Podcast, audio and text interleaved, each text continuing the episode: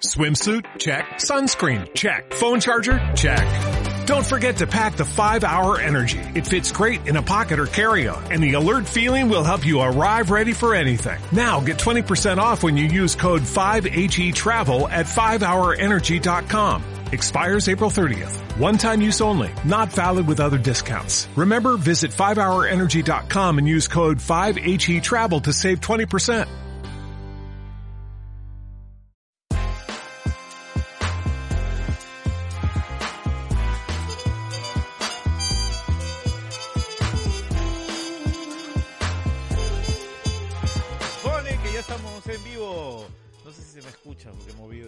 Buenas noches.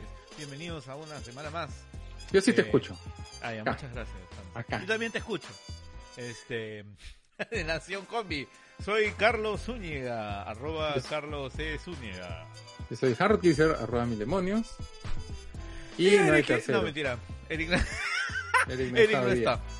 Eh, nosotros nos encontramos aquí transmitiendo una semana más desde el uso horario GMT menos 5, Lima, Quito, Bogotá.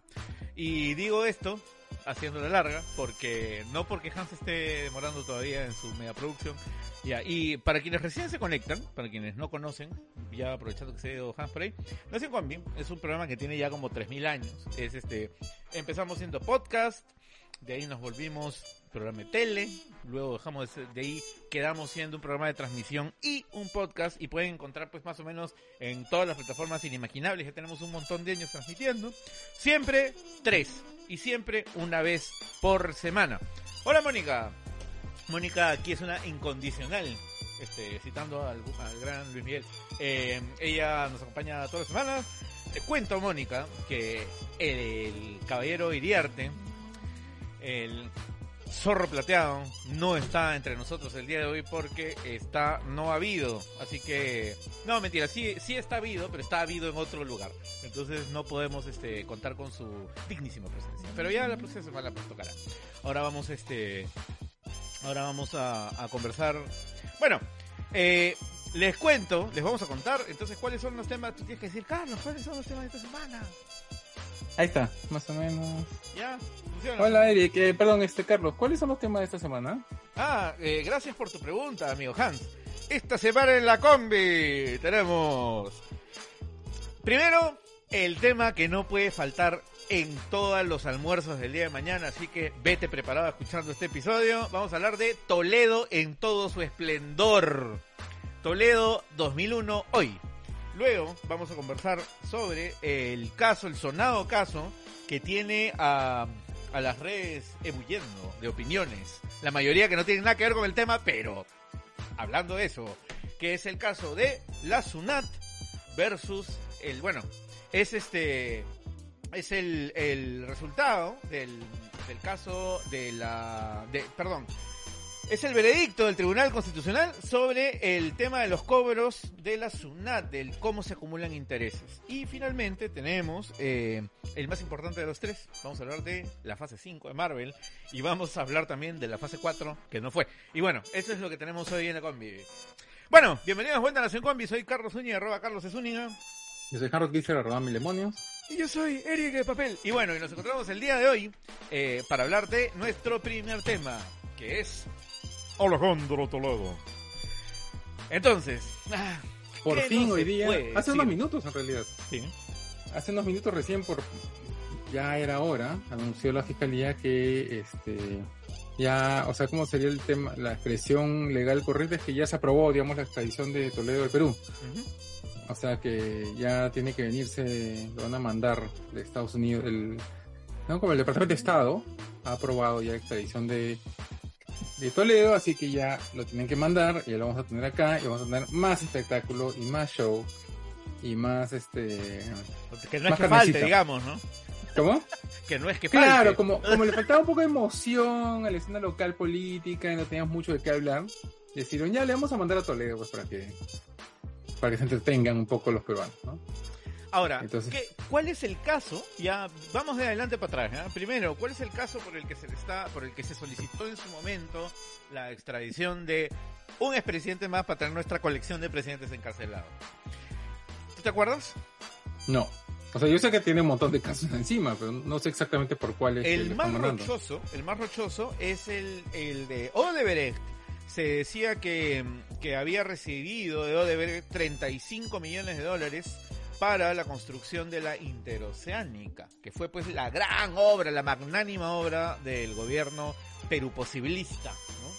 Eh, pero bueno, eh, y se habían solicitado 20 años, estoy viendo justo por acá, de que habían luego ampliado la, la petitoria a 35 años de pena privativa de la libertad. Ah, 35 sí. años no le quedan a Toledo, o sea, al ojo nomás. Exacto, sí, ¿No? eso te iba a decir que, o sea, este, no por edad, sino por abuso de, Claro, de sustancias diversas. abuso, abuso de sustancias diversas, claramente no le quedan de, de tantos años de vida. Claro, o sea, te- yo te puedo calcular lo que le queda en vasos, ¿no? Así, o en gramos, te digo, ¿no? Pero es interesante porque ese caso es bien complejo en realidad. Porque Bueno. involucra no solamente a Odebrecht, sino involucra a un, una, ¿cómo se dice? A un, a un, a una agrupación de empresas. ¿no? O sea, no fue Odebrecht sola, que, ¿cómo se llama? En teoría. O sea, lo que Bueno. se sabe es que Odebrecht bajó plata, ¿no? Pero involucra a otras muchas empresas que también se beneficiaron de la, de la concesión, ¿no? Del, del concurso. Entonces, la, la discusión que queda pendiente es qué tan involucradas están esas otras. Y simplemente, ah, pucha, no sé, pues yo era parte de, o sea, como que yo estaba asociada con Odebrecht para ese tema, pero yo no sé cómo Odebrecht ganó el concurso, este, el concurso público. Eh, no, por el tema este del el club de la construcción, pues, ¿no? Claro, Este, ahí tenemos el caso de Grañi Montero y los demás. eh. ¿Graña Montero está en esa mancha? Me parece que en el club sí. Sí, ya, ok. Este, entonces, y por ejemplo ahí está, eh, eh, ¿cómo se llama este señor? Pa- eh, Pasco Font, Alberto Pasco Font, que era, este, o sea, que es un economista, fue un profesor en la universidad, Ah, un economista que, así como Julio Velarde la rompe en teoría monetaria en UCR, este, Alberto Pasco Font es otro de esa generación, no, creo que es una generación, o sea, más o menos de esa edad, el tipo la rompe en teoría de, o sea, en, en temas de privatizaciones, básicamente, ¿no? Porque el tema de privatización, más allá, digamos, de todo lo que uno podría hablar de corrupción, justamente para tratar de minimizar la corrupción y, digamos, las suspicacias, Ujú. hay un montón de teoría microeconómica respecto a cómo hacerlo para poder aprovechar. O sea, porque es, es un fenómeno, ¿cómo se dice? Es un mercado imperfecto, ¿no? Porque hay un montón de información escondida, hay un montón de cosas que no se pueden revelar, este, hay un montón de cosas que pasan por debajo del río, este, hay un montón de cosas que la empresa no debe, o sea, que si una empresa gana porque tiene mejor tecnología, sería injusto que le digas, a ver, haz pública tu tecnología para ver si funciona, porque Ajá, las demás claro. empresas dicen, ay, yo también, ah, así era, y se ponen a copiar así como, Así, ¿no? este, como Bart, Bart Simpson, ¿no? En, un, en su clase. Entonces hay un montón de cosas ahí que se cruzan y uno de los que la rompían en ese tema era Alberto Fascofón, ¿no? Él fue uno de los que diseñó el Ocitel de los 90, ¿no? Cuando Claro. recién, este, Esos Sí. albores. claro, se lanzó, ¿no? El tipo es un, un capo, pero él estuvo en todo ese proceso de, o sea, en ese, en ese, o sea, él se quedó hasta el 1 de Toledo haciendo esas cosas, este, y está involucrado en este caso porque fue como parte de la comisión que en el aspecto técnico terminó decidiendo quién era el que ganaba esa concesión. Ujú. Y el tema es que el tipo, este, o sea, él sustenta siempre todo. Cada vez que le preguntan, dice, bueno, pero yo tenía que revisar esto, esto y esto, A, B, C y D. Y aquí pueden ver claramente cómo se cumplían los criterios. Entonces, es- pero bueno, la cuestión es que Alberto Pacofón cumplió, digamos, con, con, con su, su encargo. Lo puede sustentar todo técnicamente. Pero aún así sigue involucrado en este caso que no se cierra, pues, ¿no? O sea, que se sigue, ese caso, caso continúa, ya lleva varios años y cada cierto tiempo vuelve pues el juez a, digamos, a, algo sucede, como lo que ahora está sucediendo, que como Toledo va a venir, y se revive esto y el pobre señor, que, ¿cómo se llama? Que tampoco puede ser millonario, tiene que estar cargando con los costos este, legales de estarse defendiendo.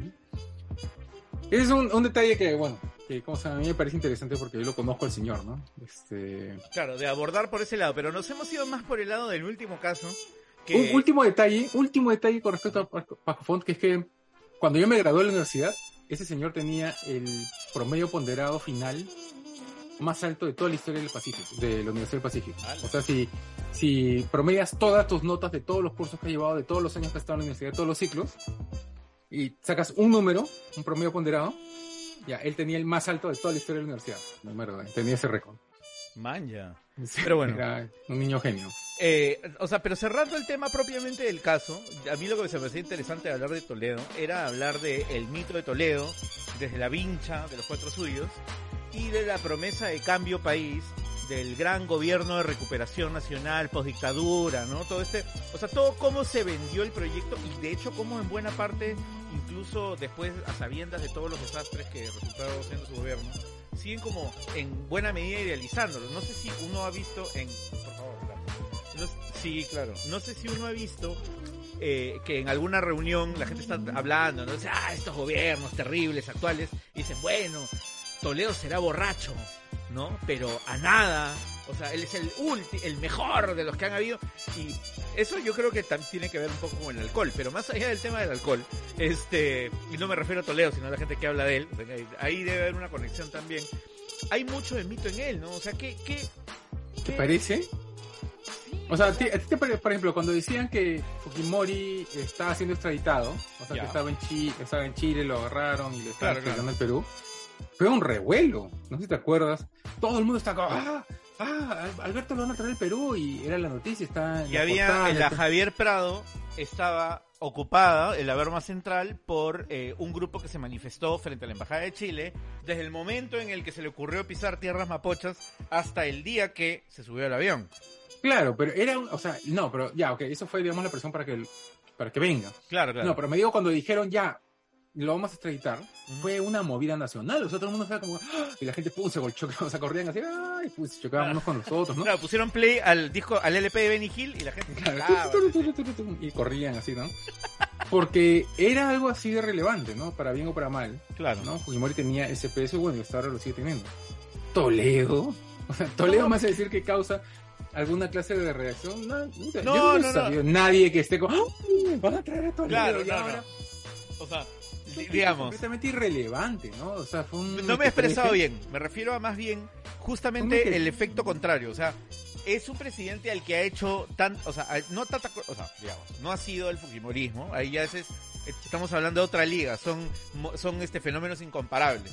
Pero de, del post Fujimorismo adelante, o sea, el, de este periodo de la vuelta a la, a la democracia pegada con baba que tenemos, eh, o sea, a él le pasan por agua tibia todo, es como robó. No, no robó. ta- el- el- su, su gran pecado fue estar borracho, ¿no? Justamente, ¿por qué tanto desastre, drama?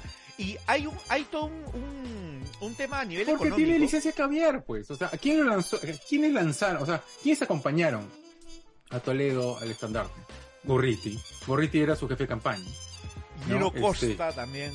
Claro, Gino Costa. O sea, todos los que estaban alrededor de él Bueno, Techito son de- también, de, ¿te la, de la manchita, ¿no? Entonces, Toledo eh, tiene licencia caviar, pues, ¿no? O sea, este, Y por eso claro, que o sea, por agua tibia se- todo, todo lo que hizo. To- eh, Toledo compró su entrada al reino del agua tibia el día que se puso la vincha para marchar en los cuatro suyos, porque y finalmente eso tampoco era y eso es una cosa que la gente no, o sea, no no no, no lo cuaja, que es que él más allá de ser la figurita símbolo no representó a nivel organizativo ni de peso político ni de nada el este o sea, no fue más que un estandarte, ¿no? De hecho, tuvo, o sea, marchó adelante, pero bueno, al día siguiente, por ejemplo, estaba la niña patria y la niña patria pues tampoco, o sea, tampoco representó demasiado más que la Pero figurita. aparte, aparte algo- o sea, un detalle importante que los que vivimos esa época recordaremos es que Toledo fue uno más de las Claro. muchas figuras que se trataron de enalzar en contra del fujimorismo, ¿no? Entonces, prim- no, yo me acuerdo, por ejemplo, Andrade. Ah, entonces ahora es Andrade. Toda esta manchita que, ¿cómo se llama? Que ah, enalzó a Toledo, estaban detrás de Andrade. Sí, que Andrade es lo máximo, que tal cosa, tal otra, etcétera. Porque Andrade era la Andrade esperanza. era lo máximo. A mí me caía bien Andrade, ¿no? Pero. Y cuando Andrade se cae, ¿no? Porque, digamos, Montesinos le empieza a sacar cosas, y ¿cómo se llama? Andrade se cae como figura del antifujimo- antifujimorismo.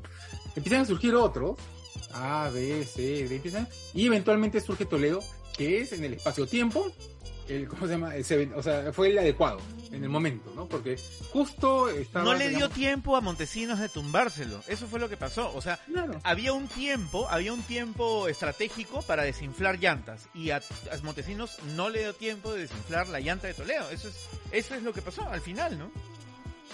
Claro, y por eso es que él es el que termina, o sea, eh, ganándose con la figura de el líder del fujimorismo, que es algo que nunca pega realmente, o sea, este, la gente, eh, digamos, ahí pues, postula y gana, ¿no? Con, acompañado de una serie de personas que después lo van abandonando uno a uno, como siempre pasa Como con la pasa caviarada, ¿no? Este, que lo van abandonando uno a uno para después decir, no, yo nunca. Este, y ahora, por, por- por eso digo, es irrelevante, pues, o sea, es Ya, pero yo tengo, tengo una pregunta, o sea, dentro, dentro del, del derrotero del- de estos últimos 20 varios años, este, ya, o sea, si tú tuvieses que hacer una, una explicación somerísima de qué representó a nivel económico Toledo para nuestro país, o para el tema de conflictividad social en nuestro país, ¿qué o sea, mira, te la he dejado servida la de conflictividad social. ¿qué dirías? O sea, Toledo yo creo que debería pasar la historia, primero porque hizo la descentralización mal.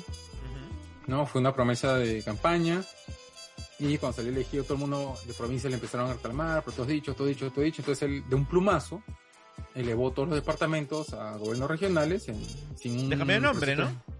Le cambió de nombre, sin un proceso de, de- de transición, en contra de todo lo que decían todos los técnicos, todos los economistas, todo, pero nunca nos hacen caso. Este, entonces, y eso es básicamente un problema que seguimos arrastrando hasta hoy en día, ¿no? Es una bola de nieve. Es uno. Dos, es este, destruyó la educación pública en el Perú, o sea, digamos, este Alberto Fujimori, el gobierno del Fujimorismo tenía un- una especie de pacto con el SUTE, digamos, con ciertas fuerzas, para este, mantener, digamos, el tema de la educación pública, mientras el, o sea, digamos, el tema de los contenidos y, digamos, los sueldos, etcétera, mientras Fujimori estaba reventando presupuesto construyendo este, Colegios. colegios públicos, colegios, ¿no? Que era un problema, o sea, en esa época, uno los, o sea, así como ahora se habla de la calidad de la educación, todo, también se hablaba de la cobertura, ¿no? Había un problema de cobertura. Con Fujimori eso dejó de ser un problema, ¿no? Porque él construyó colegios en todos lados. Entonces, eso fue como una especie de pacto que, que él tenía. Toledo cedió al SUTE, ¿no? Como cedía a todo. Entonces, este, hubieron muchas cosas que se hicieron en el Ministerio de Educación que este, rebajaron la calidad de la educación más de lo que ya estaba, ¿no? Y, y como se me dice, eso también nos ha creado una bola de nieve que hemos seguido arrastrando hasta después, ¿no? Y que ahora con Castillo, bueno, se ha retomado, ¿no? El problema. Y el tercero, que sí es positivo, es el TLC con Estados Unidos. ¿no? O sea, el gobierno de Toledo fue el que negoció el TLC con Estados Unidos, que fue el primer gran acuerdo comercial que firmó el Perú post este, Fujimori.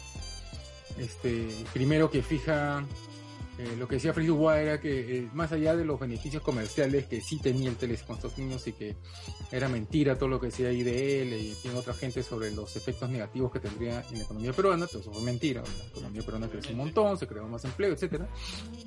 Este, más allá de todo eso, que hoy en día es ya innegable, es infantil discutirlo, este, se creó una serie de candados, ¿no? Porque los efectos, o sea, los beneficios pues, eh, económicos son tan fuertes que, este, que eso ata a una serie de candados, de, de compromisos que asumió el Perú con Estados Unidos a cambio de que estos beneficios sigan, sigan, este, sigan funcionando, ¿no? Sigan dándose. Este, por ejemplo, no sé, pues temas de lucha contra la piratería, ¿no?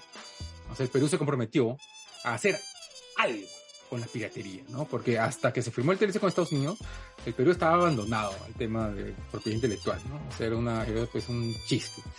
Este, eso, sacar una ley forestal, porque el Perú no tenía una ley forestal desde el gobierno militar, ¿no? Claro, Entonces nos se comprometió una serie de cosas. estándares mínimos en un montón de cosas, sí, es. Y, por ejemplo, este, eh, no me acuerdo quién, quién específicamente contaba que había muchas cosas que Ollanta quería hacer. O sea, Ollanta cuando salió presidente dijo, bueno, ya, ahora vamos a hacer eso que habíamos prometido en la gran transformación, ¿no? Este, todo, y eventualmente lo llamaron de la embajada de Estados Unidos y le dijeron, ya, si quieres, man, ya. Pero al día siguiente cancelamos el teléfono con Estados Unidos. Y eso significa A, B, C, D, E, F, G, le dijeron. Y él se puso blanco y dijo, pucha, ya no podemos hacer ni, ni la mitad, ¿no? De lo que habíamos pensado. Este, porque efectivamente los beneficios son inmensos, ¿no? Eh, y eso lo, lo negoció, o sea, Toledo puso gente en el Ministerio de, de Comercio Exterior, ¿no? Que hoy en día son eh, héroes patrios, básicamente, o sea, a donde van hay empresas que le tiran rosas, así. Este, y ellos lo negociaron, pero fue Alan García el que lo implementó, ¿no? O sea, entró en vigencia cuando Alan García era presidente. Entonces los retos de su implementación se lo dejó al siguiente gobierno, ¿no? Por suerte, era un gobierno este, Que en ese respecto al menos estuvo a la con sus bemoles, pero unas, unas pirañas políticas, pues, ¿no? Entonces supieron como ah, desactivar un montón de problemas que, que hubieran sido terribles con un gobierno con menos manejo político. Unas pirañas. Y pasamos al segundo tema. Vamos a conversar un poco sobre este caso de Subnat eh, que se vio en el Tribunal Constitucional, ¿no? Eh, Pero el caso era, no es, bueno, no ha es sido- un, o sea, son un montón de casos, ¿no? Que están, o sea, que están, que están subiendo la, al carro, pero claro. es más una discusión, ¿no? Es una definición que estaba pendiente. Era, es que era una, una demanda de amparo de Telefónica. No, miento, eso, eso ha sido hace un montón de tiempo. Este, a ver, lo que pasa, lo que pasa es que, eh, o sea, es una sentencia. ¿Cuál es el problema? No, más de una vez, ya es para contarles en facilito ya, más de una vez lo que ha ocurrido es que la SUNAT eh, ha, ha, eh, reclamado el pago a empresas, a empresas sobre todo, ¿no? Pero también a personas naturales en, en cantidades industriales, ha reclamado el pago de una de, de una supuesta deuda, ¿no? Entonces la SUNAT dice, bueno, es deuda. Y la, el- la O sea, otra parte dice, Pero explica lo bonito, pues. O sea, lo que sucede es que a veces la SUNAT dice, uy, se me chispoteó. Hace siete años debiste haber pagado como que el triple de lo que te cobré Claro. y de lo que tú has calculado. Y te dice, oye, oye, aguanta, aguanta, ¿qué, ¿cómo es esto? Entonces, ¿tú puedes atracar o no atracar? ¿No? Entonces, hay empresas que atracan y dicen, ya, está bien, te pago como Porky, ¿no? Porque está, dicen, ya, me, has- me, me has- ya, está "No, claro, ¿qué hazme la pago?". cuenta, ya vemos cómo. Ya hazme la cuenta y no fastidies, ¿no? En, en ese, entre paréntesis, es mentira que, que Rafael López Arias, eh, o sea, Porquis, esté corriendo la SUNAT.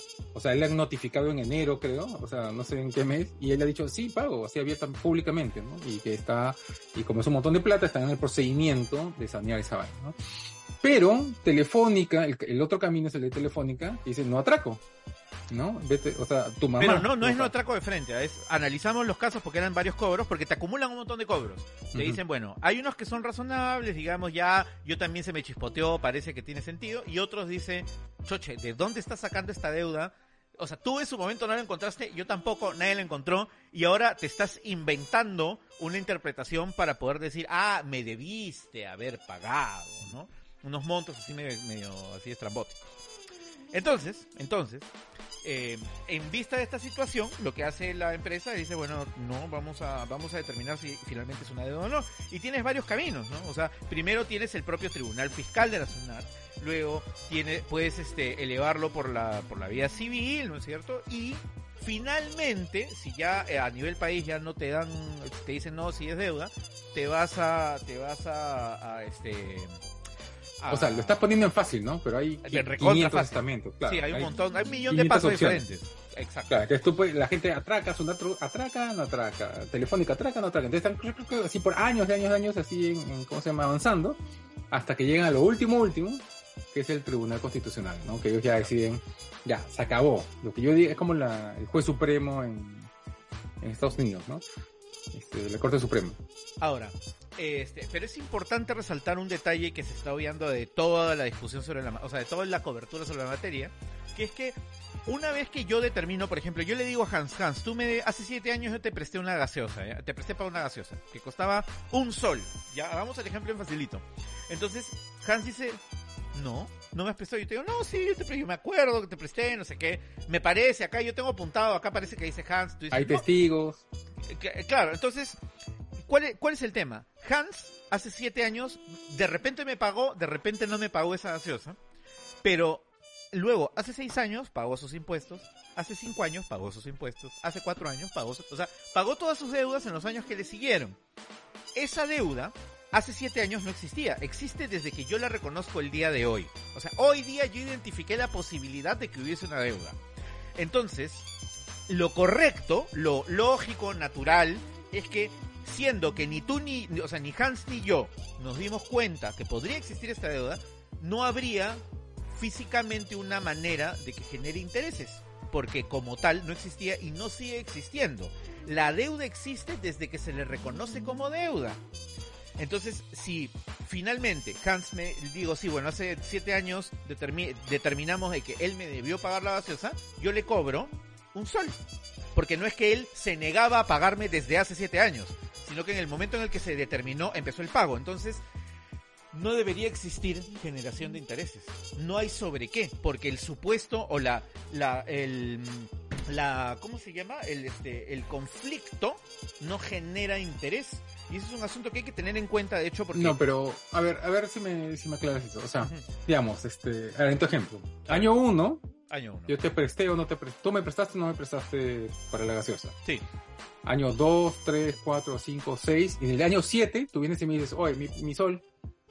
Entonces, este, ¿y qué pasa si yo te digo, no, no, sabes que vamos al, vamos al juicio? Este juicio dura tres años, el Ya. año 8, 9 y 10. Entonces, los años 7, 8 y 9 sí ha generado interés, ¿no es cierto? Claro. Pero, no Pero lo todos que los no años. genera, ¿cómo? Es Pero no es- todo. No Ya es del un año poquito 1. más complejo. Lo traté de hacerlo lo 1, más sencillo, 7. claro. ¿no pues, o sea, desde que yo descubro que tú podrías deberme, ese es el punto en el que, y tú me dices, no, yo no te debo, desde ahí es que se podría empezar a generar deuda, si, perdón, este, interés, si es que efectivamente se, se, se reconoce como una deuda. Antes de eso no, porque yo, como el cobrador, tampoco tenía, este, no tenía mapeado ni tú para pagar ni yo para cobrar, entonces no habría sobre qué generar el interés. En el momento en el que yo lo reconozco, digo, Hans, tienes que pagar. Y tú me dices, no, nos vamos a juicio por ese sol. Entonces, hay un periodo de ley, además, este es otro detalle, hay un periodo de ley para determinar este, si es que efectivamente es o no es. Si yo, que soy el que cobra, comienzo a ejercer maniobras dilatorias, ¿no? Para, eh, para extender innecesariamente el proceso y decir, no, espérame, un año voy a buscar, yo me acuerdo que tenía una, un, un papelito que Hans me había firmado, ¿ya? Que, y me demoro 14 años buscando, es injusto que luego en el año número 18, después del inicio del conflicto, yo diga, ah, me des el sol más 18 años de intereses. No se puede. O sea, hay Entonces lo que- se lo que descuentan, puede entonces se descuentan los periodos de tiempo que dependieron del demandante. Eso es lo que dice. Exactamente. O sea, Ah, eso no sabía. sí, o sea, de hecho, de hecho, lo que determina, lo que se determina ahora, y eso es lo importante, y por eso es que todo el mundo está piteando, de hecho, empezando por la SUNAT. O sea, hay una maniobra, esa maniobra dilatoria no es una casualidad ni una excepción. O sea, cuando se ejercen cobros, como eh, todos sabemos que la, la- nuestra autoridad tributaria tiene la vocación de exprimir las vacas hasta que se mueren, ¿no es cierto? A los que sí pagan, vamos a sacarle toda la leche posible y eso de ampliar la base tributaria, no, es una fantasía, es un mito, dicen, ¿no? Entonces, si yo ya sé que puedo cobrarle a una empresa que es muy grande como para maniobrar y voy a poder, o sea, y además vale la pena invertir en un proceso, en judicializar un proceso de cobranza, entonces lo voy a hacer y no solamente lo voy a hacer, sino que sé que voy a poder extender, no es que ellos para defenderse lo extiendan, es que yo para poder cobrar más interés es este, me estoy incentivado a aletargar el proceso lo más posible. Y entonces es lo que va a pasar. Yo como Sunat Claro. me conviene que el proceso dure 40 años porque luego le cobro 40 años de, de interés. Es una apuesta a largo plazo. Claro, y eh, esto, se, con- esto es lo que han querido confundir años atrás algunos medios cuando decían, este, Telefónica no paga impuestos. Este, no quiere pagar impuestos a Sunat también, ¿no? Y, y eso era una desinformación, una verdad a medias, ¿no? Lo que estaba en discusión era esto que está explicando ahorita Carlos, ¿no? La tasa de interés, ¿no? Lo otro, lo que, o sea, el, el monto de la deuda, este, eso ya estaba resuelto años atrás, ¿no? Lo que ahora hemos seguido discutiendo por estos últimos años era este tema de la tasa de interés, ¿no? Pero algunos medios tipo, no, bueno, ya no voy a decir nombres, como tienen el, eh, tienen el interés de dejar en- de hacer creer a la gente de que hay empresas grandes que no pagan impuestos, tergiversaron estos, este, estos casos, ¿no? Para, no, para, para, para, para, ¿cómo se llama? Por interés político, ¿no? Y, y como bien menciona ahorita Eric, lo importante, o sea, justamente el problema era que se había, se había este, llevado la discusión por este asunto peliculinero de la empresa grande que se aprovecha, de que miren cómo ellos no pagan impuestos. Entonces, el Perú está como está porque el grande obvia sus, sus obligaciones este, tributarias. Y, y estas mismas obligaciones tributarias, o sea, partamos una vez más desde el comienzo del problema. Que no es que la empresa le llegó el recibo a fin de año y dijo, yo no voy a pagar los impuestos, me los voy a saltar un año y al año siguiente pago. Sino que le dijeron, señor empresa, usted debe 10 y la empresa pagó 10. Al año siguiente le dijeron, debe 10 y pagó 10. Y todos los años pagó igual. Y luego vinieron a decir, ah, ya que estamos en esto, eh, me olvidé de cobrarte. ¿No? O sea, esa o sea, ese es el punto inicial. Ahora, puede ser que existe, a mí la verdad es que me parece bien, o sea, de hecho, a nivel de consumidor final, cuando estamos hablando de una persona natural que va y compra, esa figura no se puede dar. Si tú vas a una tienda, pagas, te dicen, ah, señor, el televisor está a un sol, uno paga un sol y se va a su casa y lo instalo. A ver, ¿a quién le parece coherente que aparezca la tienda al día siguiente a tocar la puerta? Señor, disculpe, no era un sol, era mil soles. Señor, váyase y acá pueden insertar la lisura que quieran. Pero ese es en el escenario de, de persona, de una persona natural.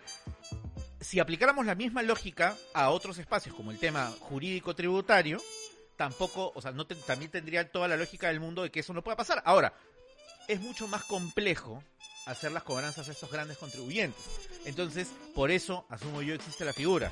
Pero lo que no puede hacer, lo que no puede existir, es que yo como entidad tributaria, y lo que ha hecho el tribunal, y eso es lo importante, lo que ha hecho el Tribunal Constitucional es, tú como, ay, tú, ya me emocioné, tú, tú como entidad tributaria, puedes cobrar, o sea, puedes, puedes encontrar que hay una deuda por cobrar que no que se había se te había pasado la mano, pero no puedes cobrar el tiempo previo al haberte tú dado cuenta, porque entonces no, no puedes es generar interés sobre el aire y no puedes el todo el, eh, generar interés sobre el tiempo posterior al plazo de ley para la resolución del conflicto. Entonces, ¿qué ha pasado? Ha salido la SUNAT al día siguiente corriendo a decir nos están impidiendo la cobranza, ¿no? Están evitando que, que este, ¿cómo se llama? Que recaudemos, no sé, cuchucurrucumil, este, millones de soles. Porque eso es lo que han salido a decir. O sea, ellos ya presumían que ese modelo de judicialización de la cobranza era un método legítimo de capturar Pero- impuestos. Pero es que, o sea, lo han usado un montón, ¿no? O sea, Claro. Telefónica creo que, y la minera, ¿cuál- ¿qué minera es la que pagó por adelantado hace poco? Este, Eh, o sea, dijo, ya, ya, te voy a pagar lo que me estás diciendo para que no fastidies, claro. pero nos vamos a juicio, ¿no? Este, eh, o sea, Telefónica creo que es la primera que le hace el pare, ¿no? Y claro, porque Telefónica pues, eh, hasta hace poco era una, una empresa pues inmensa, ¿no? Y, Que se y podía dar ese creo lujo. que tiene creo que tiene mucho que ver Hans con el hecho de que Telefónica se encuentra o sea Movistar se encuentra precisamente antes de que lo agarre esto eh, se encontraba en un periodo de saneamiento de sus cuentas eh, porque ya había habido pues este ya había habido cómo se llama el, el CEO de Telefónica había dicho que había el interés de sanearla para ponerla en el mercado. Entonces, este, porque se iban a deshacer y se iban a quedar con los cinco operaciones más rentables del grupo en el mundo, que eran pues este Brasil y algunos países en Europa y ahí acabamos de contar. Entonces, en esas circunstancias, el, el Telefónica lo que ha hecho es se ha parado de frente contra Sunat y decirle, oye, choche, o sea, estoy en un momento en el que yo no le regalo un sol a nadie, menos alguien que viene y me dice, ay, hace 10 años me olvidé de cobrarte. O sea, olvídate. Y ahí es donde ha empezado el, o sea, ahí es donde se ha armado la de San Quintín. ¿no? Ya, Bienvenido de vuelta a Nación Combi, soy Carlos Zúñiga, arroba Carlos Zúñiga. yo soy Harry User, arroba mil demonios, y... está. Y estamos, vamos a empezar el... Eh, este es Nación Combi, vamos a empezar el tercer tema. El tercer tema es la fase 5. Ese Dan, Dan Loarte hace el saludo vulcano, pero sin, sin pegar los dedos. También conocido como una mano normal, ahora que lo pienso. Bueno, Pero ya. ahora con la nueva... O sea, en el nuevo universo, en el universo de J.J. Abrams, Ajá. no es así, como en la serie, es inclinado para adelante, es así. O sea, con saludos así. No Ah, es así. que esas son de las, esas son de las pandillas de Vulcano, ¿no? Yo, yo. Sí, claro, es así como pandillero. Ya, bueno, lo que ha pasado es que ya estrenaron esta semana, no, perdón, la semana pasada estrenaron Quantum Manía, que es Ant-Man 3. ¿no? Y oficialmente es la primera película del universo de Marvel que es, o sea, la primera del- de, la quinta fase, ¿no? Porque este, el- todo el universo de Marvel de películas está ordenado por fases y cada fase tenía su, este, Eh, permíteme enumerarlas, discúlpame. Fase 1, fase 2, fase 3, fase 5. No, sí hubo una fase 4. Lo que pasa es que A pasó ver, desapercibida. Demuéstralo. A ver. A ver, lo que sucedió es que la fase 3, o sea, cada fase tenía su, su gran amenaza, ¿no? O su gran, o sea, su gran orientación. Entonces todo gira alrededor de una cosa. La fase 3 gira alrededor de Thanos, de la amenaza de Thanos. Se han visto las películas este, Endgame, este, Infinity War. verán que todo, o sea, todas las películas que hayan habido de esa fase estaban orientadas en esa dirección, ¿no? A la amenaza de Thanos, todos tenían que ver algo con eso, ¿no? Este, y de ahí se da un fenómeno bien interesante que gente, o sea, que en varias revistas comentaban, académicas incluso, comentaban el efecto Thanos, ¿no? Que es que los que están a cargo de toda esta vaina, Kevin Feige y su equipo, este, para hacer la tercera fase súper interesante, de tal manera que todo el mundo quiere ir al cine, crearon esta amenaza que era demasiado. O sea, Thanos es demasiado. Es una amenaza cósmica última. O sea, ya no hay más que él, ¿no? Porque, o sea, es una, una, una amenaza para todo el universo y aparte es temporal. Entonces, después de él, ¿qué cosa da miedo? Nada. O sea, Eso, Este, el, el umbral ¿se de la sorpresa lo desgastaron, o sea, porque lo llevaron muy arriba, entonces, y tú para generar más interés tienes que ir un paso más arriba. ¿Cuál es el paso superior a Thanos? ¿Qué, qué es más peligroso que poner en riesgo el universo? entonces en la fase 4, que es la que dice Carlos que, que no, No existe. sé, qué, no sé a qué te refieres.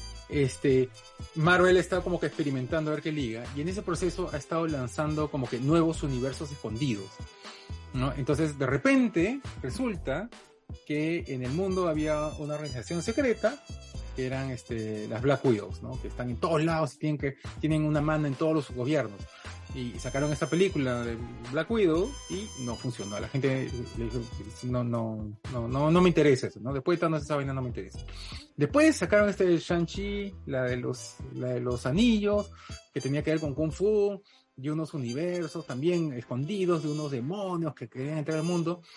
Salió la película, nadie le interesó, fue un fracaso, ¿no? Después sacaron Eternals, ¿no? Esta, que son unos seres cósmicos que vienen a la Los Tierra robots a- hippies del a espacio. orientar, a orientar la evolución de la humanidad. Tampoco, a nadie le importó.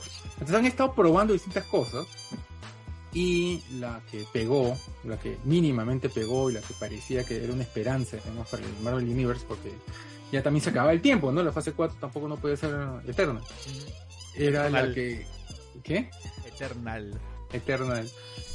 Es la que se vislumbra en Loki, ¿no? En la serie de Loki, que es donde descubren que hay una agencia, o sea que el viaje en el tiempo, o sea, en algún momento te- te empezaron ha a ver... faltado, te ha faltado un, un ámbito exploratorio que es el de las este, de la magia negra.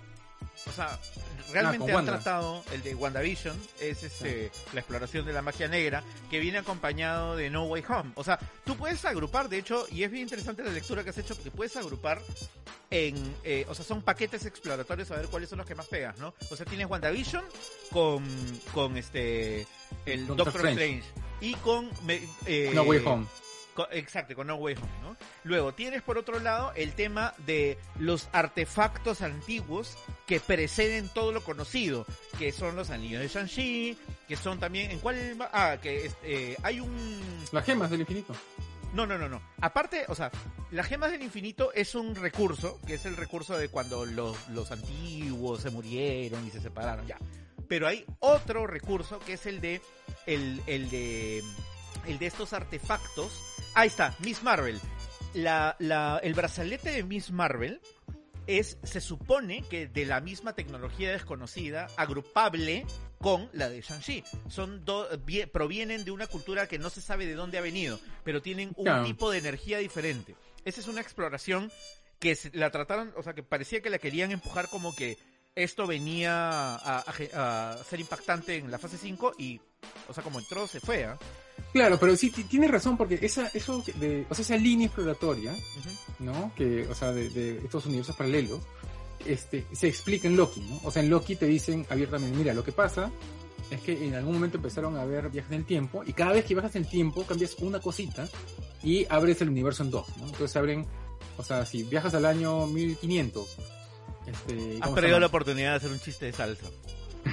y mueves una piedra, no sé, pues un carro, no sé, no, perdón, un- una piedra, mueves acá de un lado para otro y regresas a tu tiempo, esa línea temporal se divide en dos, entonces ya son dos universos, ¿no? Entonces, eventualmente se genera una agencia para regular esa situación, ¿no? Que es la que sale en la serie Loki, que es- está súper burocratizada. Esa, esa serie a mí, más allá de algunos detalles, sí me gustaba, ¿no? Porque este, tenía, era bien lógica y era bien consistente esa serie, no sé Sí. quién la escribió. Este, y ahí, eh, pues spoiler alert, este, eventual, o sea, hay como una amenaza y eventualmente descubren que la amenaza no era este, una villana que suponía que era una versión femenina de Loki, sino que era Kang el Conquistador, ¿no? Que, Pero la el- lo, lo más paja de todo es que yo creo que, o sea, yo lo explicaría de una manera diferente. No había villano, o sea, que el villano era la promesa del villano, la vi- el, el riesgo de la aparición de alguien realmente malo. Lo que dice, eh, bueno, ya, ya menos mal has puesto tu alarma de spoiler alert. Lo que decía, este, lo Kang. que decía, eh, Esa ¿cómo se versión de. Victor Timely, ¿cómo se llama el pata al Timely? Este, Victor Timely es el original. El original, ¿no? claro, Pero- lo que dice Victor Timely es este, No, pero el que se encuentra Loki ahí es, de todos los Kangs posibles, era el único bueno, ¿no? no, o entonces- sea, no, no sabes si era el único bueno, pero lo que te dice es, era uno razonable, de que habían, Ah. o sea, él era uno de los que, era uno que había logrado un cierto nivel de balance. Que habían otros que tenían el, de repente el mismo objetivo, pero lo- el, las herramientas que utilizaban o la estrategia que utilizaban para controlar el universo eran mucho más despiadadas, ¿no?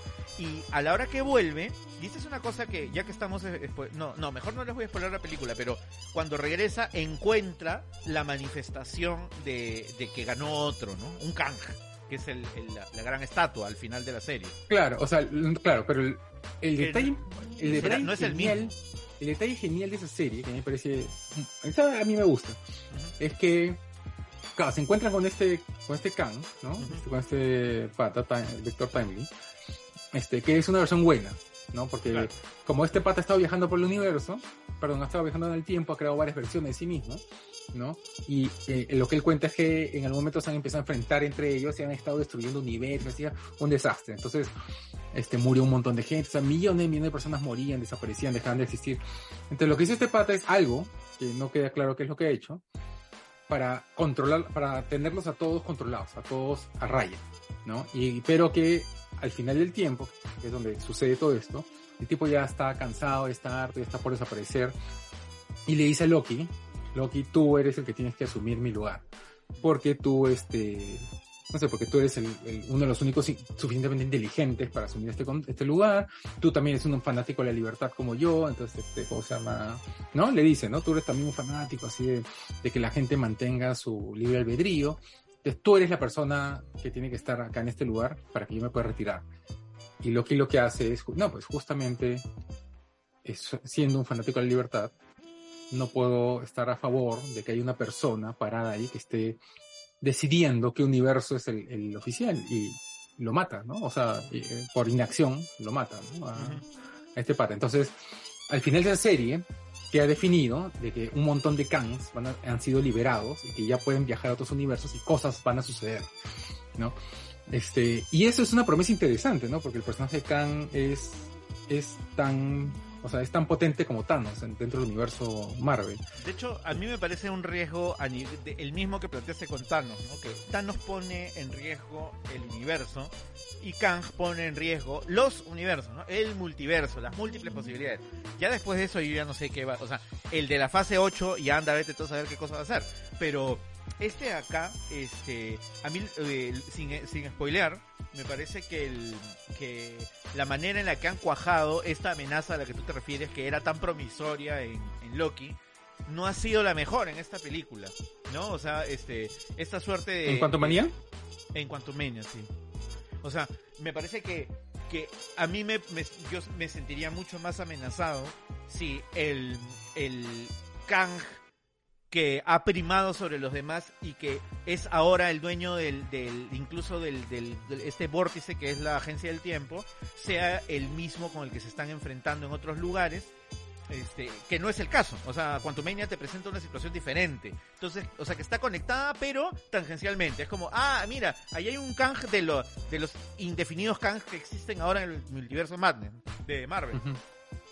A mí, a mí en realidad, Quantumania no me parece, no me ha gustado, no me pareció una buena película. A mí no me, parece, pero me pareció entretenida. ¿no? me parece, más. claro, es, es divertida, es graciosa, ¿no? El final es, es como que gracioso, ¿no? Cuando, o sea, cuando al final, pues, Ant- Ant-Man, ¿cómo se llama? Logra eh, controlar una amenaza y regresa a nuestro universo. Este, a él, el Khan al que se han enfrentado le dice, ¿no? Este, yo soy el que tiene que salir a conquistar los universos, este, porque yo tengo claro, o sea, yo tengo un plan en el cual tu universo no va a ser tocado. Entonces a ti te conviene liberarme a mí para que yo me enfrente a los demás.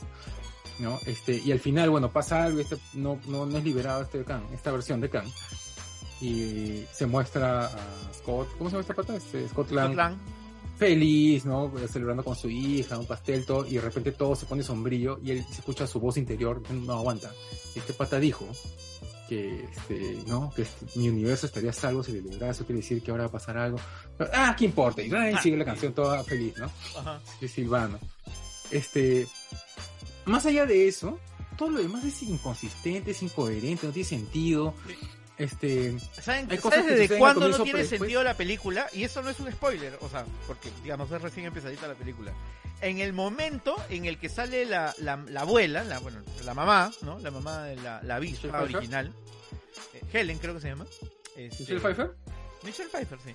O sea, en el momento donde sale sale la nieta, sa- a ver, ¿qué has estado haciendo mientras yo no he estado, no? Ay, sí, es un aparato que es como un radar para, para mirar adentro del, del, Quantum Realm, ¿no?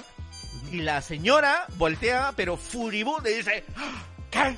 ¿Me lo han ocultado? Yo les dije desde que llegué que nunca se metan con el Quantum Realm. Yo les incidí a hacer el hartazgo, que es peligroso. Y tú haces literal un corte y pones la escena, el último postcrédito de, de Ant-Man and the Wasp, número 2, donde la tía está operando el aparato que le permite a Scott Lang ingresar al Quantum Realm a sacar esta suerte de energía curativa, que era con la que arreglan a la chica que estaba desfasada, Ajá. ¿no? Y esa es una, o sea, esa es una idea de la señora. Ella no solamente no dijo no vayan, sino oigan, hay que Yo te armar voy a un mandar. aparatito para entrar. Y es la razón, la, ra- la única razón por la que bueno, no la única, pero una de las razones por las que puede ganar eh, en los Avengers a Thanos es porque Scott Lang, este Ant-Man, se queda atrapado adentro de su camionetita. No, y aparte, no, pero eh, ese es, digamos, este, si lo pones dentro del contexto de las películas más grandes, ¿no? Pero, Mi hermano dice desde arriba, no sé. Juan, ¿estás viendo el, el- el programa? Dice que además la película tenía un mal guion. Me acaba de mandar por WhatsApp. no, o sea, el guion me parece malísimo, o sea, este, los diálogos son recontra encartonados y, y, y aparte es, es recontra cliché. Sí. ¿no? O sea, este, la líder de los rebeldes y tal cosa, y la batalla, y va a venir una segunda ola de, de rebeldes que van a salvar el, el-. Y de repente Scott se puede ser grande, y de repente ya no se puede ser grande, ¿no? Este, No, o y sea, de cuando se puede ser repente- grande pisa acá, y de repente ya no se llega puede ser grande. Llega el ejército, el ejército salvador, que no estaba contemplado en ningún lugar y que fue como un sembrado.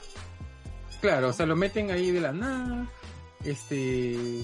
Aparte, este Michelle Pfeiffer está todo el tiempo diciendo, no les voy a contar, no les voy a contar lo que ha pasado, no, no quiero, no quiero decirles. Claro. Y de repente, para ya, para ahora protegerlos. Sí, no, no quiero, no quiero contarte, pues, no, muy, muy, es un recuerdo muy doloroso. Y de repente ya, sí les cuento. Así la nada, Estamos, en estamos momento- atrapados en un lugar que tiene un, un peligro y para protegernos no les voy a decir cuál es. No seas tarado. O sea, no, y aparte, o sea, todo el escándalo y al final, eh, para salvar a, a Ant-Man, resulta que Casey, que es su hija, puede abrir portales.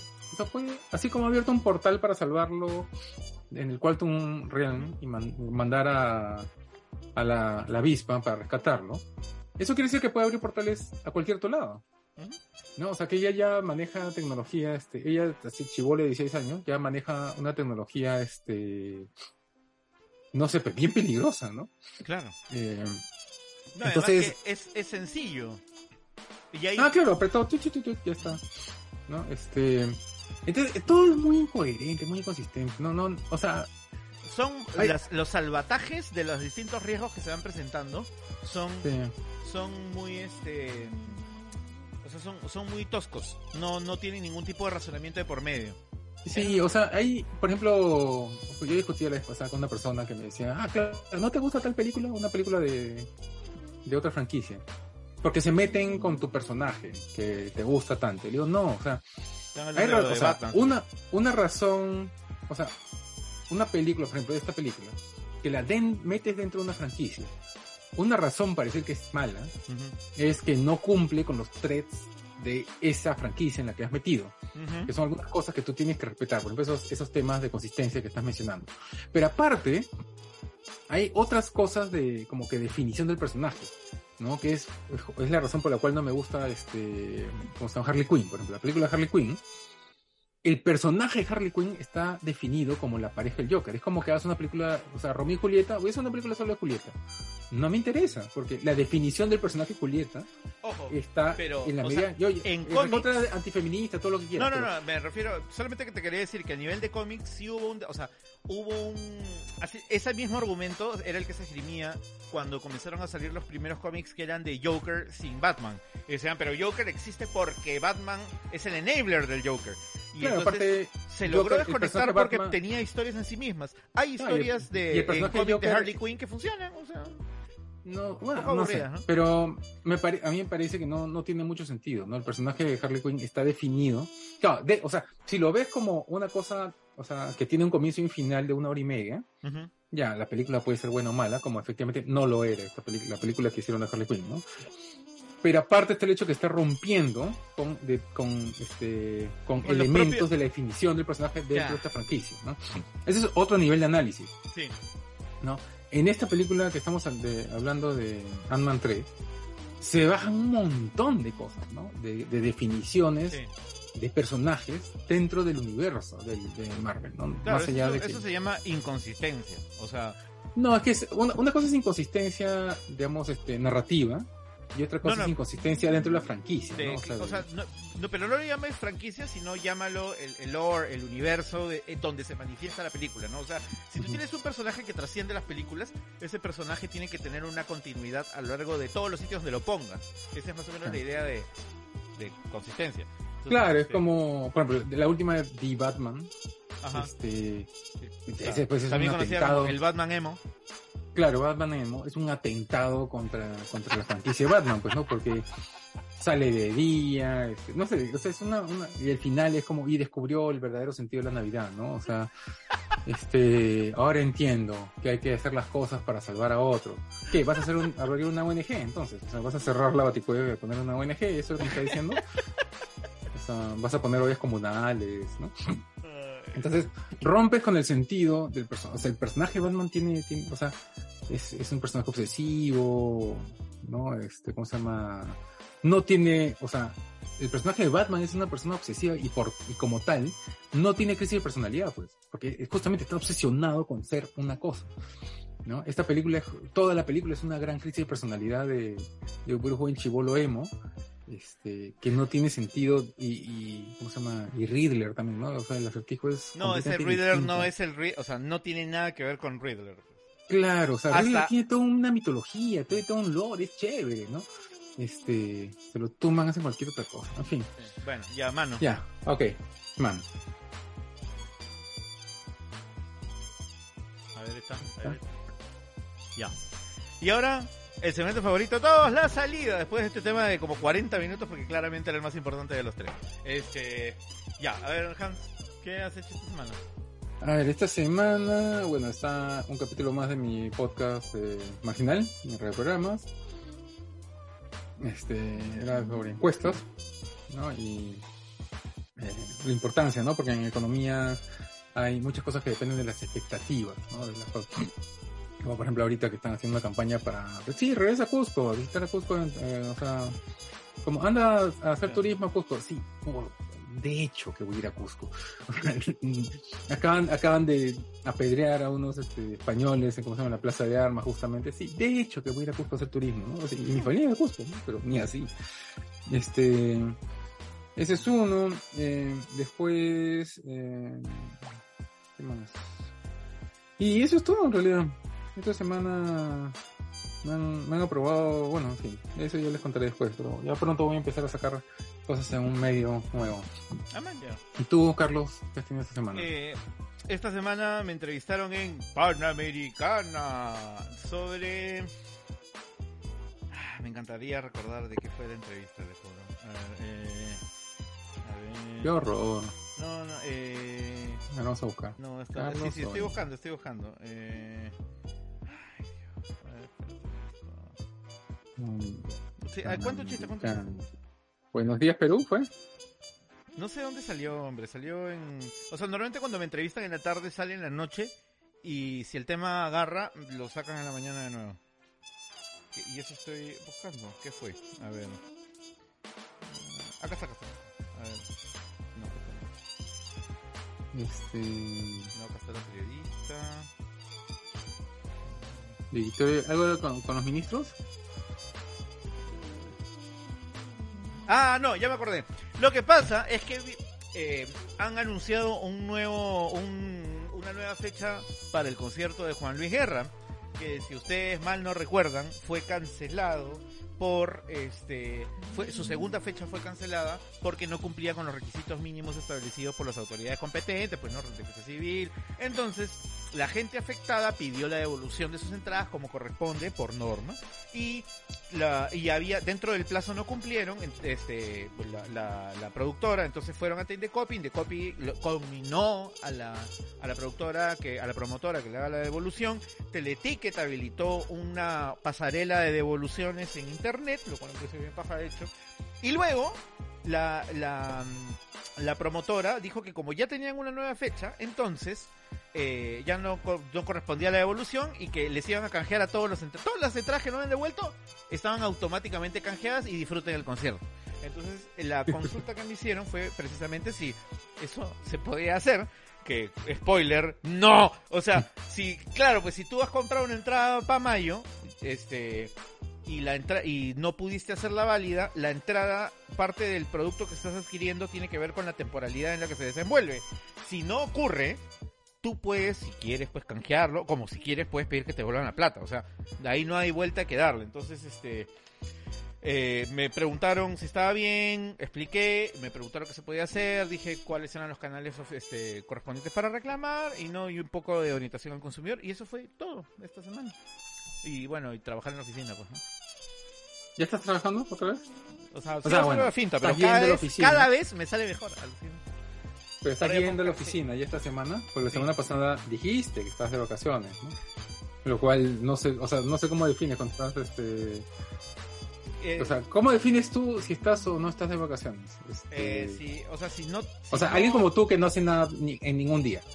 Este, Eh, todo depende de, no, este, todo depende de, de la ubicación. O sea, si me encuentro eh, por la oficina, entonces yo digo que estoy. pero tú también haces como office. O sea, hay algunos días de la semana que tú trabajas de tu casa, ¿o no? No, es este, ¿No? 100% presencial. Claro. Ah, ya, ya. Entonces cuando no estoy, cuando no me ven en la oficina, que estoy así, o he puesto un standee con mi cara así, mirando la computadora, entonces yo puedo, lo guardo, ¿no? Le pongo un trapo encima y a vacaciones. Este, Ah, sí, la semana pasada o lo me fui a volteas no, playa. pues, contra la pared. La, la semana pasada me fui después de mucho, mucho tiempo a la playa. Este, después de ¿A qué años. playa ¿no? fuiste? Eh, a mi playa favorita de Lima y Balnearios, Santa María. Ah, mira. Yo también Es- estuve en Santa María. Eh, ¿Ah, sí? ¿La, la semana pasada? Sí. Ah, no. Fin de semana. Ah, no, yo estuve en semana por, por justamente Ah, ya. vacas. No, nos- nosotros los que trabajamos, este, y tenemos que mantener a otros. Claro. Sí, no- Vamos no, no los sé, fines de semana. no, no, no sé, no sé cómo, este, cómo es eso. Eh, pero estuvo rica la playa, el, el, el clima estuvo idóneo. Eh, estaba justo, estaba pensando en, no sé si tú te acuerdas, yo en mis años mozos, allá, allá cuando pelo, ¿no? Este, iba a, iba a Santa María, toda la vida iba a Santa María y el, bron- el bloqueador, lo normal era que la gente se echa pues este bronceador, este Hawaiian Tropic que te dejaba pues este como, camo- como camote de, de ceviche, ¿no? Y O, o ¿Había? una mezcla hecha por la abuela, ¿no? No sé, ¿a ti también, en tu familia también había eso? no, ya tú estás hablando de otra Que- generación, creo. O sea, bueno, mi generación, como el tema del bronceador y el bloqueador era como que novedad, había alguien en la familia, una tía, una abuela, una chamana, ¿no? una, un chamán en la familia, Ya. que hacía su propio menjunje y te decía, échate esto. Este, y tengo un primo, este, que una tía le dio un- una mezcla, le dijo, échate, no, que es- esos que venden en, el- en las tiendas son puro químico, puro químico, te voy a dar uno natural. Que estaba hecho y sabe Dios qué cosa. ¿no? Este, Coca-Cola, Worcestershire, así, este. Dice que la Coca, o sea, dicen, en esa época decían que la Coca-Cola era buen bronceador, claro que te dejaba todo meloso, Claro, o sea, pero eh, verdad, Coca-Cola efecto lupa más, per- per- más volver permanente el color caramelo, el, el Bueno, caramelo. pero lo que pasó fue que este primo se puso eso, ese, ese menjunje y le quemó la piel, o sea, le quedaron manchas. así. Y, o sea, y él tuvo que, estuvo en tratamiento por un tiempo, ¿no? Porque uno de los componentes de, de lo que mi tío, mi tío, una, una tía creo que era, mi tía había hecho era este flamable, o sea, era como que Ah, este, y fue pucha, todo un problema de años, o sea, años, él este, estuvo, estuvo en tratamiento y cuando iba a la playa tenía que echarse una crema especial comprada en farmacia. Que ahora es la que usamos todos, seguro. Justo eso era lo que te iba a decir. Que, que, o sea, antes yo me acuerdo que ya mi mamá preocupada diciendo, ay, no, para que no te, no te, no, no te quemes, porque el, el asunto no era para que no te mueras de melanoma acá en dos años, sino era para que no te quemes, no te vaya a doler, no te vaya a dar irisipela, este, Iris- bloqueador de 20, ¿no? I- 25 irisipela. ya atrevido ya. Y ahora, Ahora es 40 para arriba. Ahora, pero nadie usa 40. O sea, to- a toda la gente que le he visto bloqueadores encima de la toalla y todo, y justamente por eso me puse a pensar en eso, era, tenían sí. bloqueadores de 50, 70, yo me compré ¿Qué 100. caso, caso clínico que eres? ¿Estás puesto a- así a hacer tu encuesta en la playa? Señorita, ¿qué, qué Sí, número? pero no, no, Bernardo. A ver, a ver, disculpa, pues, voy a ver así como... como Mira, una- un defensor del consumidor siempre está atento. Siempre. Como Spike Jones, así, este, este, ¿cómo se llama esta serie? ¿Cuál? Eh, esta del, ah, ¿cómo se llama? Esta que hacen travesuras en la playa, en la gente. Esa No, que bueno, no sé. En, en, en la- en el BCP, en las pantallas. No, no, no, te estoy, hablando de Love, los, ¿sí? te estoy hablando de los 90, Ah, en. MTV. Que fastidiaban a la gente a propósito hasta que, hasta que alguien se paraba a pegarles y salían corriendo matándose la risa. Me acuerdo vagamente, va- pero así vagamente. Ah, no me acuerdo cómo. No, ah, no me acuerdo. eh, Ahorita me voy a acordar. Sí. Ya. Después del programa. Bueno, este. eso ha sido todo por hoy. Este. No se olviden de entrar a Spotify Yacas. ahorita, antes de que termine. Yacas. Yacas. Yacas. Bueno, pero es que Yacas era un programa que más se inclinaba hacia la violencia autoinfligida, ¿no? Hacia el daño. Pero habían segmentos en los cuales molestaban a la, ponte, ahí en, ahí en la playa, iban y molestaban a la gente en la playa, hasta que alguien se paraba, pues un pata musculoso se paraba y, o sea, se ponía a, Ah. persegar, a perseguirles, a pegarles. este. Sí, siempre me pareció. No, no, nunca, nunca le presté mucha atención, me pareció un poco violento, innecesariamente violento. La serie Y yo era no, un hombre no- de paz, ¿no? la serie no, pero la- las películas has visto? Hay como cinco películas. Sé que hay, pero. Que son, o sea, no te voy a decir que son refinadas, pero son ligeramente más sofisticadas. O sea, Ay, tienen. Segmentos ligeramente O más sea, como- la película de Los Simpson, que era como un episodio de Los Simpson ligeramente más complejo. Claro, pero no sé en qué momento entra Spike Jones a la, a la, a la fórmula Yacas y él es el- la mente detrás de las películas. ¿no? Ah, Y. Spike Jones es un maestro, pues, ¿no? Es un, el que hizo... Claro, no como. Steve O, que, o sea, que su gran logro era engraparse los huevos, una cosa así.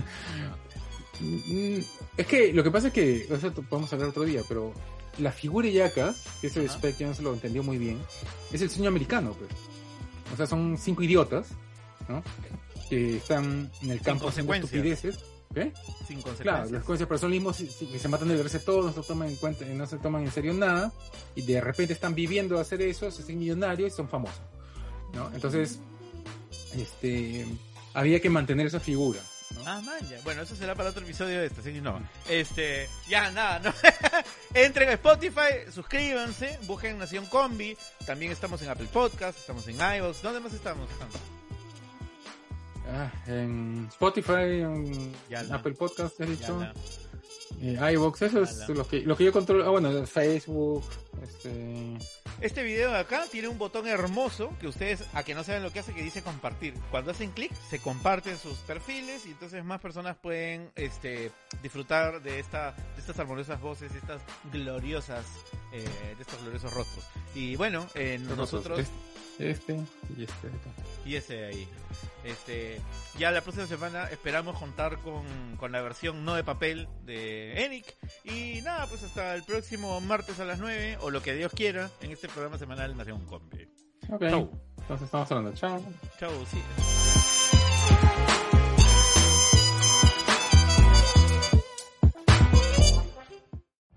Every day, we rise, challenging ourselves to work for what we believe in.